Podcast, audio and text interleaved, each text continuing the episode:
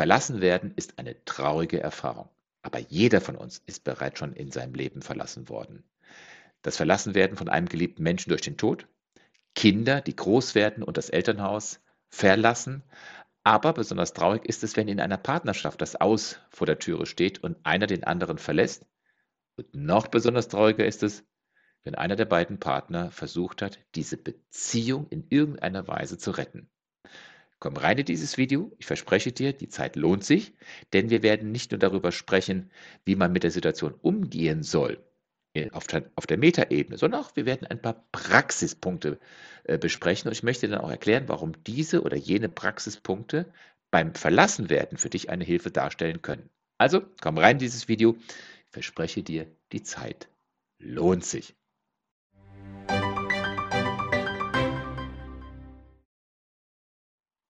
Herzlich willkommen zu einem weiteren Teil in der Reihe Alltagspsychologie. Wie nützlich Psychologie im Alltag ist, denn wir sind umgeben von Situationen, wo wir auf Werkzeuge zurückgreifen müssen, sollten, die uns helfen, mit gewissen Situationen etwas besser fertig zu werden. Das ist auch das Grund, die Grundbedeutung des Wortes manipulieren. Umgangssprachlich manipulieren heißt ja, wir verwenden es als ein Wort, der möchte mich manipulieren, der möchte mich beeinflussen. Wenn du aber mal über die Etymologie des Wortes manipulieren etwas mehr forst, wirst du er erfahren, dass das Wort manipulieren gar nicht so bedeutet, jemanden an, wie eine Marionette an Strippen zu ziehen und zu beeinflussen, sondern manus die Hand und pulere etwas füllen, komplett Tieren, Komplere, Füllen. Das heißt, jemandem ein Werkzeug in die Hand zu geben, um mit einer Situation besser fertig zu werden. Nicht immer ist ein Schraubendreher besser als ein Hammer oder ein Hammer besser als ein Schraubendreher. Es kommt auf die Situation drauf an. Deswegen manipulieren bedeutet die Hand füllen mit Werkzeugen. Und ich möchte mit dir, du siehst jetzt schon wieder auf der Seite, die Themen, die wir kurz besprechen. Ich versuche es, dieses äh, Video nicht ganz so äh, lange werden zu lassen. Lass mich mal selber überraschen, wie lang das wird. Wir werden so vier Hauptthemen besprechen, wie mit der Situation auf der Metaebene umgehen, die Reaktion der anderen, dann die Praxistipps, das werden wir uns ganz besonders intensiv anschauen und am Schluss wieder, ich beende ja sehr gerne meine Videos mit dem Wort bleibe tapfer. Das hat die Tapferkeit beim Verlassenwerden zu tun. Lassen Sie in das erste Zwischenthema einsteigen. Wie soll man mit dieser Situation des Verlassenwerdens umgehen? Es stellt sich zuerst einmal die Frage, wieso, weshalb, warum. Und das ist nicht die Sesamstraßenfrage damals. Wieso, weshalb, warum? Wer nicht fragt, bleibt dumm. Sondern es tut ja nicht nur weh, das Verlassenwerden, sondern es zermürbt einem zusätzlich auch das Gehirn, wenn man sich ständig fragt, warum passiert mir immer das? Ganz nebenbei, ich erinnere mich jetzt gerade dran, ich wollte eben gerade noch etwas sagen. Wenn du dieses Thema etwas näher äh, mit diesem Thema dich auseinandersetzen möchtest, dann empfehle ich dir meine Webseite, entweder borderline-coaching oder werdewiderstark.de. Da siehst du auch das Redemanuskript für dieses Video. Du siehst jetzt hier auf dem Bild, dass du da unter Beziehungswissen und dann Alltagspsychologie einmal schauen solltest. Dann findest du das unter Teil 8. Und wenn du dann auch über spezielle Themen in deiner Situation sprechen möchtest, vielleicht, dass du ja auch in, einem, äh, in einer Verbindung mit einem Borderliner bist, dann fühl dich so frei, schreib mir eine Mail an info@werdewiderstark.de. Dann könnten wir beide in ein privates, persönliches Coaching gehen.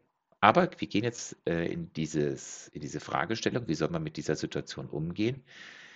Es zermürbt einem den Kopf, das Gehirn, wenn man sich ständig fragt, warum passiert mir das immer?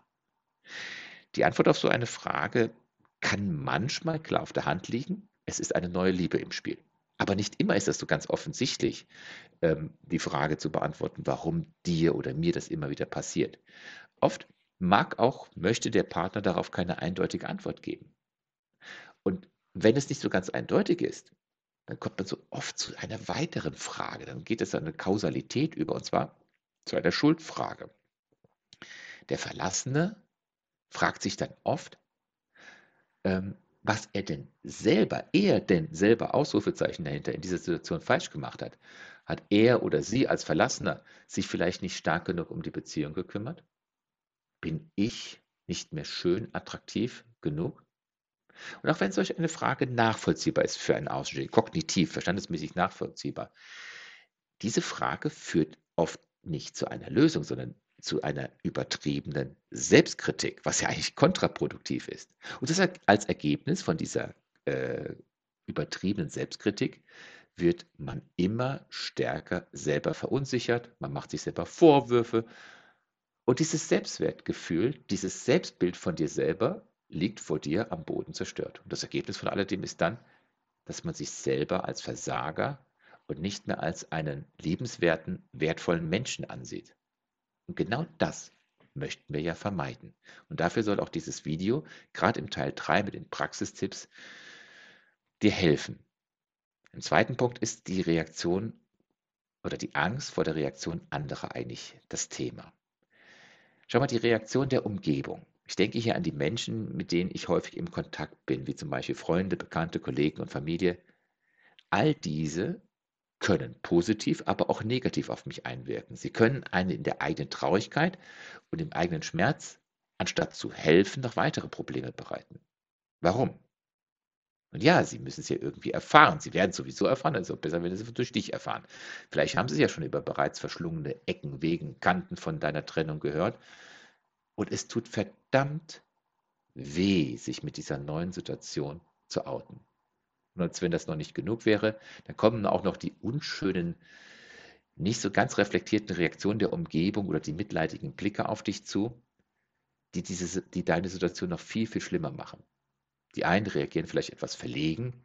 Wenn man sie zufällig trifft, dann wird diese Begegnung von einer unsichtbaren Spannung geradezu niedergedrückt. Und das ist ja genau das, was du jetzt nicht gebrauchen kannst. Es ist wirklich alles andere als schön. Es ist zermürbend, es ist anstrengend. Aber denke daran, gerade das gehört zu deinem Trennungsprozess jetzt dazu. Wende dich darum, das ist mein erster Rat an dich, wende dich darum sofort von solchen Menschen ab, die dich mit einem falschen Mitleid überschütten. Egal aus welcher Intention heraus sie das machen sollten. Es können gute oder schlechte Beweggründe sein. Aber wenn man dich im Moment runterzieht, ist im Moment dieser Umgang nicht der richtige. Und wichtiger sind dann für diesen Moment die Freunde, und hoffentlich sind da auch ein paar kompetente Familienmitglieder für dich dabei, die dich einfach nur, und das meine ich so, wie ich es sage, kommentarlos, nicht wertend und ohne viel Worte, kommentarlos, nicht wertend und ohne viel Worte, einfach nur in den Arm nehmen ausdrücken, entweder mit Worten oder mit ihrer Haltung. Danke, danke, danke, danke, dass wir diesen Schmerz gerade miteinander teilen. Und gerade diese Menschen, die kommentarlos, nicht wertend, ohne viel Worte zu sprechen, jemanden in den Arm nehmen, sie sind es dann, die dich in dieser schwierigen Situation unterstützen und dich auf deinem Weg zu einem neuen Lebensabschnitt auch begleiten. Und wenn du niemanden kennst, der diese Kompetenz im Moment besitzt, dann solltest du dir ruhig, ohne ein schlechtes Gewissen, mal ein paar Stunden kompetente therapeutische Begleitung gönnen. Du glaubst gar nicht, wie das einem Menschen helfen kann. Dafür ist der Berufszweig der Therapeuten einfach noch da. Lass uns in den großen dritten Bereich hineingehen. Praxistipps, wenn es passiert. Was kann mir helfen? Ich habe da verschiedene Punkte. Nehmen wir den ersten das Gefühl darf wirklich da sein. Das Gefühl darf da sein. Anstatt es zu negieren, es ist auf einmal eine ganz andere Haltung, es darf da sein. Sowohl Schmerz und Angst, aber auch Wut und Traurigkeit, das sind Gefühle, die zu einer Trennung dazugehören. Das ist eine Binsenweisheit, das weiß ja jeder. Aber du hast das absolute Recht, diese Empfindungen auch alle zu empfinden zu dürfen, also diese Gefühle auch zuzulassen und eine Zeit lang mit ihnen zu leben. Bitte mach jetzt nicht den Fehler und versuche diese Gefühle von Anfang an wegzudrücken, sondern lasse sie für eine begrenzte temporäre Dauer einfach mal zu. Das hilft, wenn du sie zulässt, nicht wenn du sie wegdrückst, abwehrst, sondern wenn du sie zulässt, hilft es, sie zu verarbeiten und schließlich abzulegen. Denn würdest du das nicht tun, dann bleiben sie unbewusst bei dir und beeinflussen dich in deinem unbewussten Denken.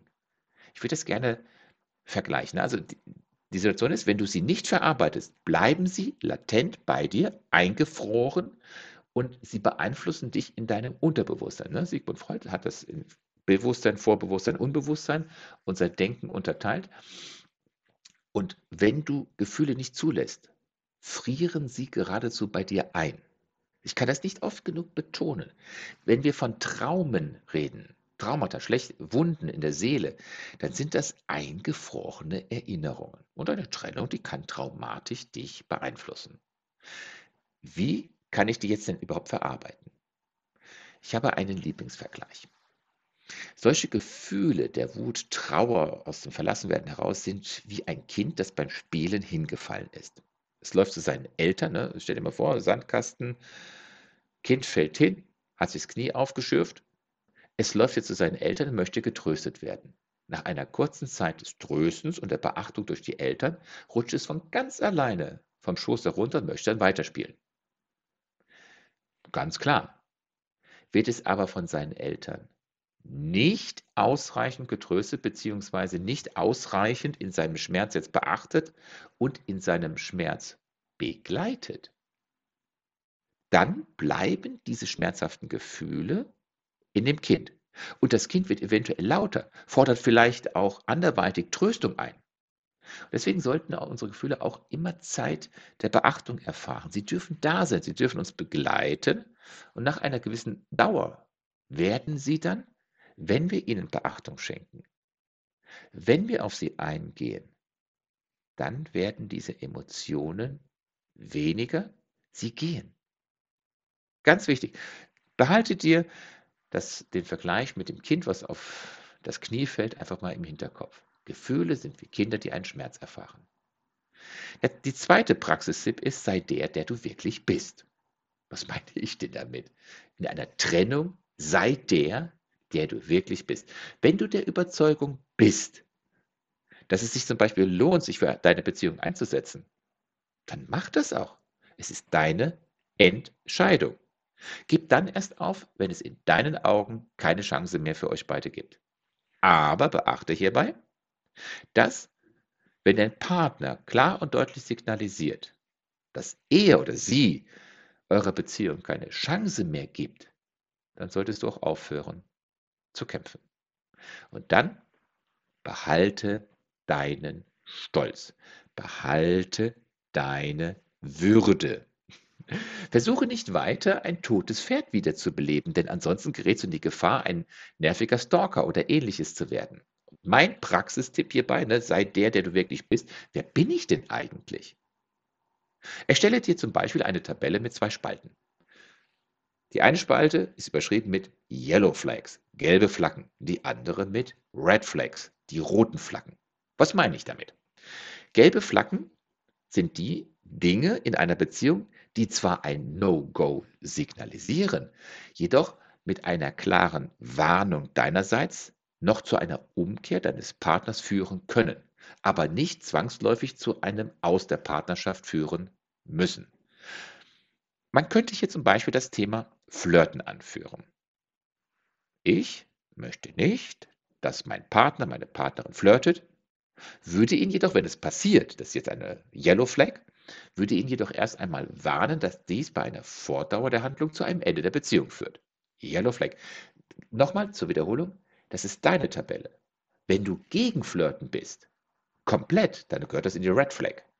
Also, wenn das zum Beispiel eine Yellow Flag wäre, dann würdest du den Partner ein, zwei, dreimal darauf hinweisen, also das ist ein No-Go, das möchte ich nicht.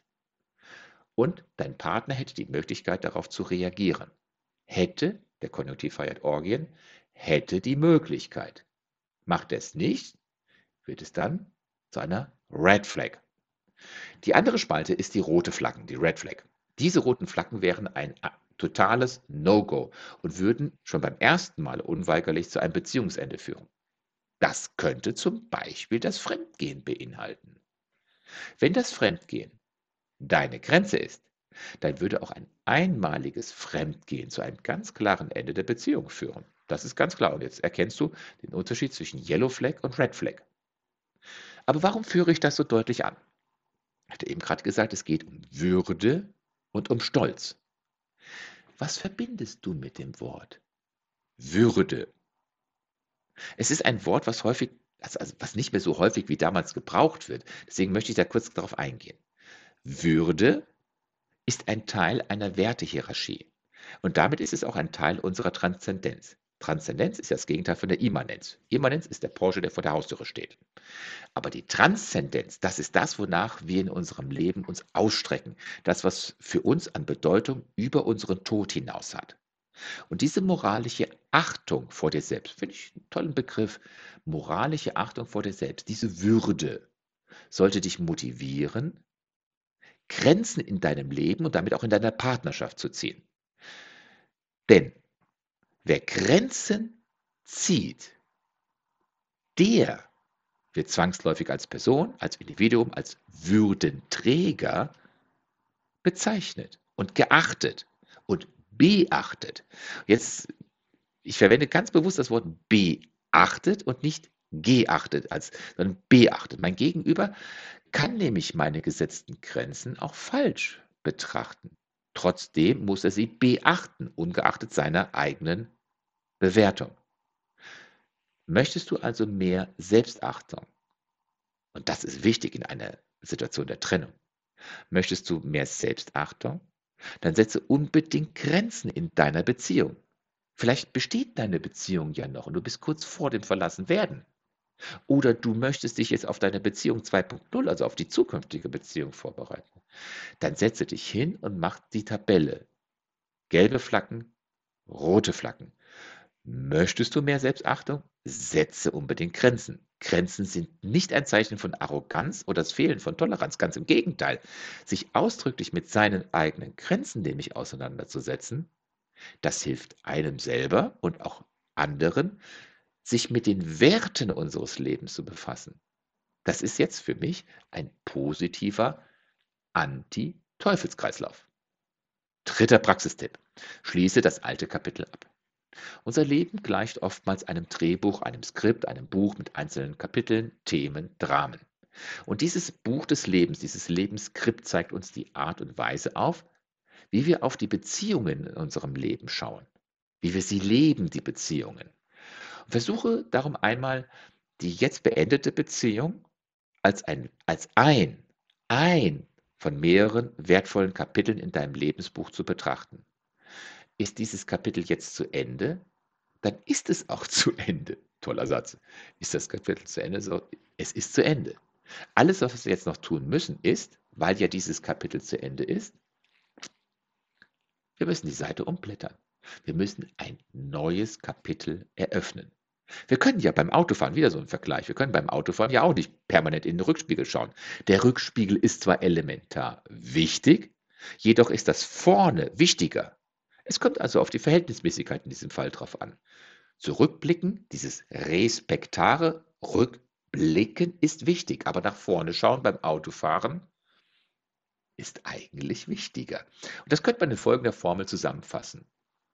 Rückblick, wo nötig nach vorne schauen, womöglich. Ne? Also Rückblick, wo nötig, nach vorne schauen, womöglich. Damit das auch in der Praxis passiert, könnte dir ein Ritual helfen, das ich einmal von meiner Großmutter vor vielen Jahren vermittelt bekommen habe.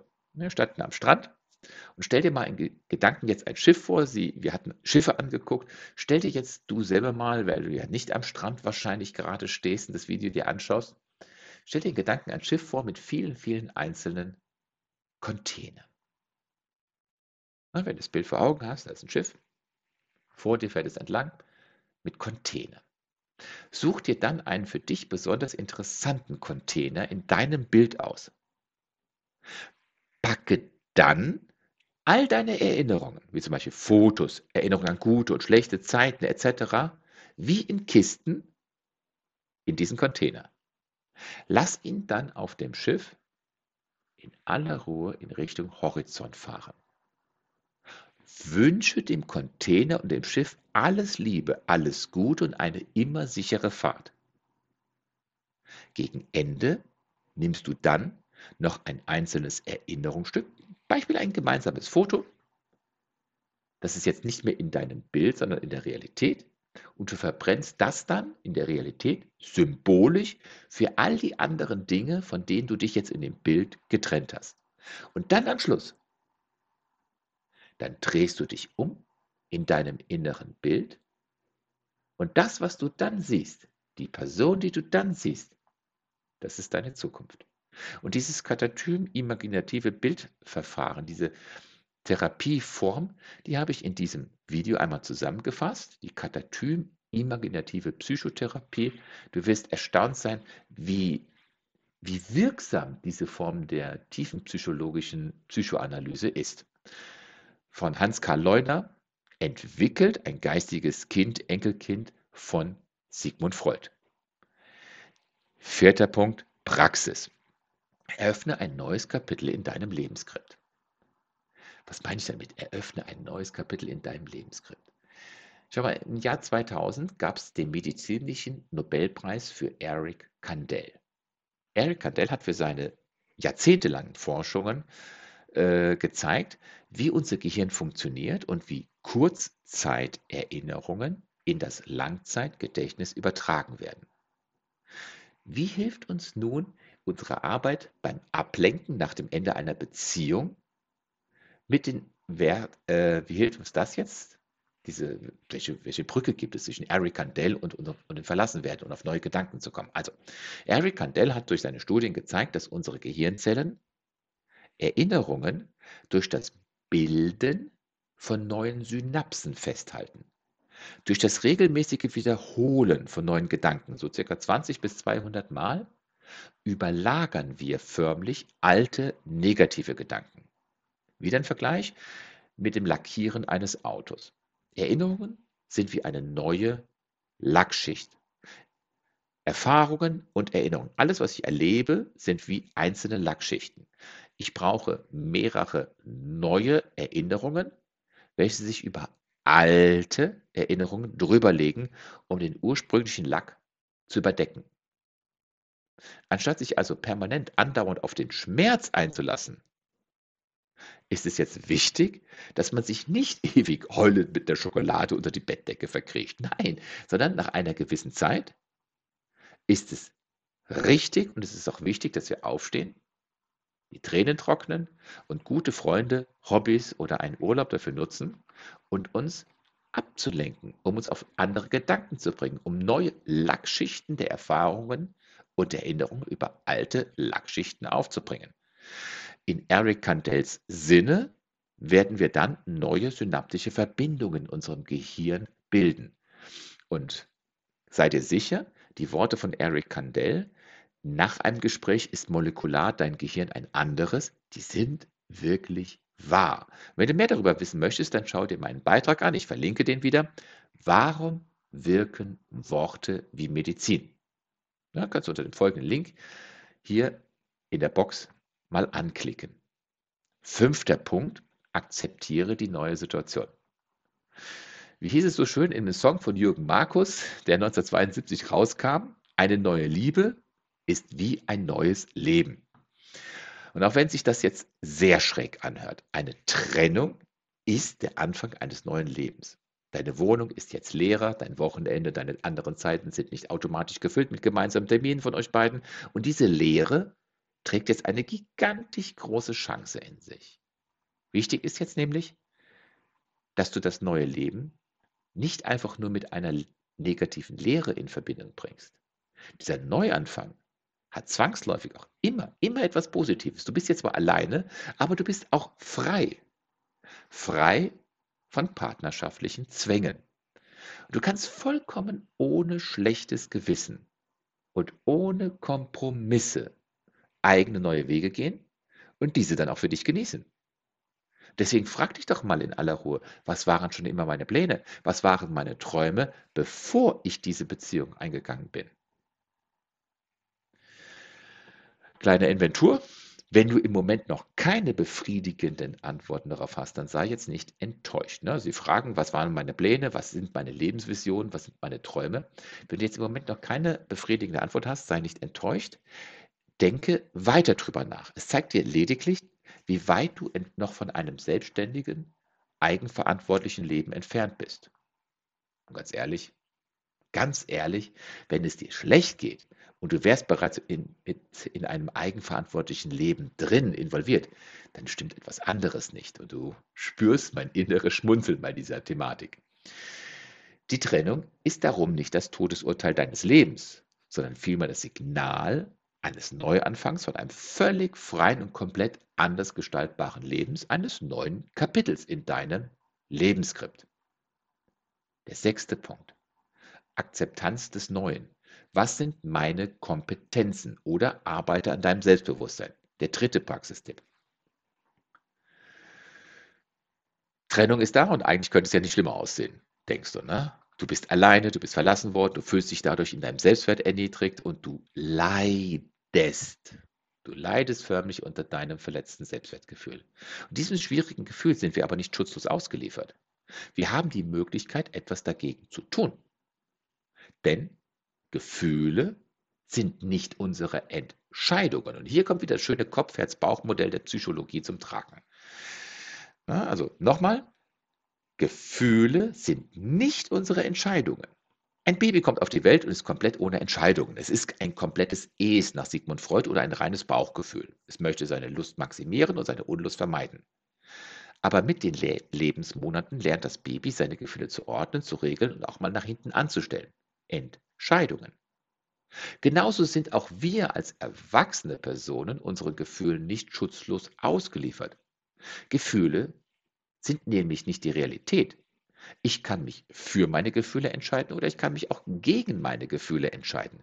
Das Beispiel mit dem sich äh, widersprechenden Gefühlen, ich möchte hier einen Waschbrettbauch, aber auch gleichzeitig das Bier zum Feierabend, das zeigt deutlich, dass ich immer die Wahl habe, mich entweder für das eine oder das andere zu entscheiden.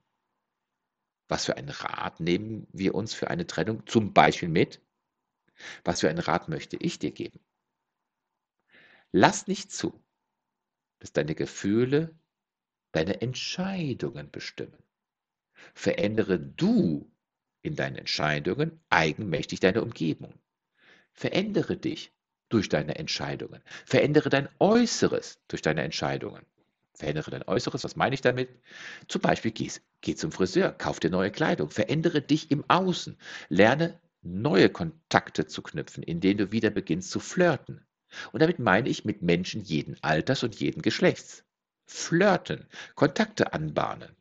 Plane alles ein, was dir jetzt gut tut und Auftrieb gibt. Tue also genau das, was dir gut tut. Und wie jeder Mensch, das meine ich auch so, jeder Mensch, so bist auch du liebenswert und solltest das bitte, bitte nicht vergessen. Welchen Liebenswertfaktor hat denn ein Baby, das auf die Welt kommt? Was tut es denn, um geliebt zu werden? Nichts. Es schreit und macht die Windeln voll. Aber es ist da. Und dafür wird es geliebt. Wir vergessen das. Aber so, wenn wir älter werden in unserer perfektionistisch orientierten Welt, dass allein das Dasein eines Menschen ihn liebenswert macht. Sei tapfer. Sei tapfer und vertraue darum dem wichtigsten Menschen in deinem Leben, und zwar meine ich den Menschen, der dich seit der Geburt, seit der Zeugung dich begleitet. Dir selbst. Vertraue dir selbst. Sei tapfer, vertraue dir selbst. Sobald du dir selbst vertraust, indem du wieder mehr auf dich und deine Wünsche und Gefühle und Entscheidungen achtest, wirst du nämlich automatisch viel attraktiver und mit Sicherheit deutlich häufiger auch angesprochen werden. Dann wirst du angeflirtet. Bleib tapfer. Teil 4. Bleib tapfer, bleib tapfer, bleib tapfer. Denn tapfer sein bedeutet, weiterhin das zu tun, wovon ich sowieso weiß, dass es richtig ist. Tapferkeit ist die dritte der vier Kardinalstugenden, die wir seit dem 5. Jahrhundert vor unserer Zeitrechnung kennen. Der erste, der diese äh, vier Kardinalstugenden thematisierte, war dieser griechische äh, Dichter Aeschylus. Und Aeschylus hat das in seinem Theaterstück Sieben gegen Theben thematisiert. In das christlich-religiöse wurde es von Ambrosius von Mailand im 4. Jahrhundert unserer Zeitrechnung benommen. Was sind jetzt diese vier Kardinalstugenden? Das ist Klugheit, Gerechtigkeit, dann die Tapferkeit und dann das Maß. Klugheit. Klugheit bedeutet, ich weiß, was ich tun muss. Ne, das ist ja in dem Video jetzt gekommen. Verändere zum Beispiel dein Äußeres. Klugheit. Etwas tun. Gerechtigkeit heißt, von dem Wissen, ich muss das, das, das tun, in die Handlung zu kommen. Gerechtigkeit, gehe hin, tue das Rechte. Die Tapferkeit sagt nichts Neues, sondern sagt, halte durch, halte durch, halte durch. Marathonläufer, mein Lieblingsbeispiel, ist ganz klar, das ist überhaupt keine intelligente Höchstleistung erforderlich, um zu wissen, ob ich jetzt den linken oder den rechten Fuß nehme. Der sagt 42.000 Meter. Ich muss links, rechts, links, rechts, aber ich muss tapfer bis zum Ende durchhalten. Die Mäßigung, die Temperanz, ja, das Maß, zeigt an, dass du deine Körnchen Kraft nicht gleich am Anfang eines Marathonlaufs äh, verbrauchen solltest. Deswegen Tapferkeit und Maß gehören zusammen. Damit ich tapfer bis zum Ende durchhalten kann, muss ich maßvoll mit meinem Energiehaushalt auch haushalten. Ich hoffe, das hat dir gut getan. Wie lange haben wir jetzt miteinander gearbeitet? Ach du Schande, es sind schon wieder 30 Minuten durch. Danke.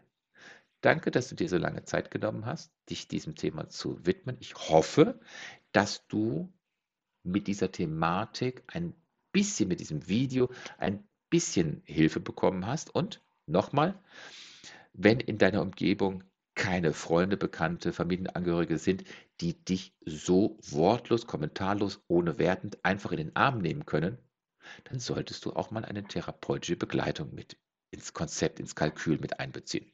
Für dich so frei. Du kannst mich kontaktieren unter info@werdewiderstark.de oder du siehst beide beiden Webseiten. Und bis dahin, bis zum nächsten Video, vielleicht auch zum Thema Alltagspsychologie.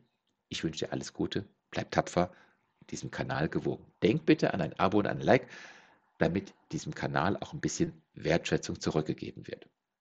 Bis dahin, bis zum nächsten Video. Dein Markus.